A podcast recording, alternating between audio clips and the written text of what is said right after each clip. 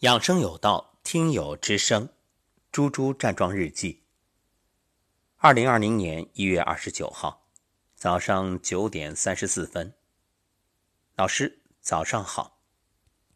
昨天老妈说我回来后佛经都忘记念了，我也三省吾身，过节有点犯懒了。昨天下午归置我房间，老妈走进来，过年没事儿可干，邀请老妈一起练颤抖功。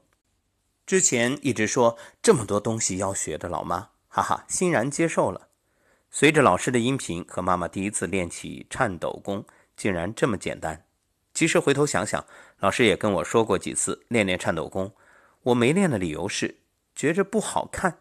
想起那句话，一个讯息从地球这一端到另一端只需要零点零五秒，而一个观念从脑外传到脑里却需要一年、三年甚至十年。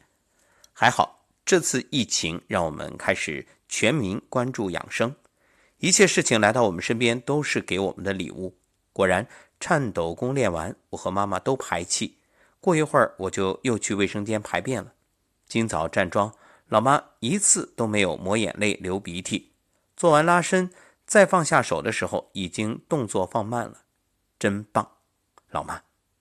收工时还没有拍打，老妈就说：“今天手已经温热了。”由衷的为老妈开心，身体在慢慢的做修复，越来越好。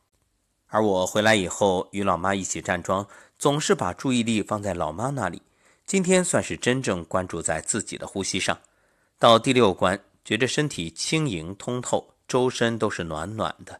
感谢老师，有您真好，一起为武汉、为祖国祈祷，一切都会过去。我们终将迎来这次疫情的胜利。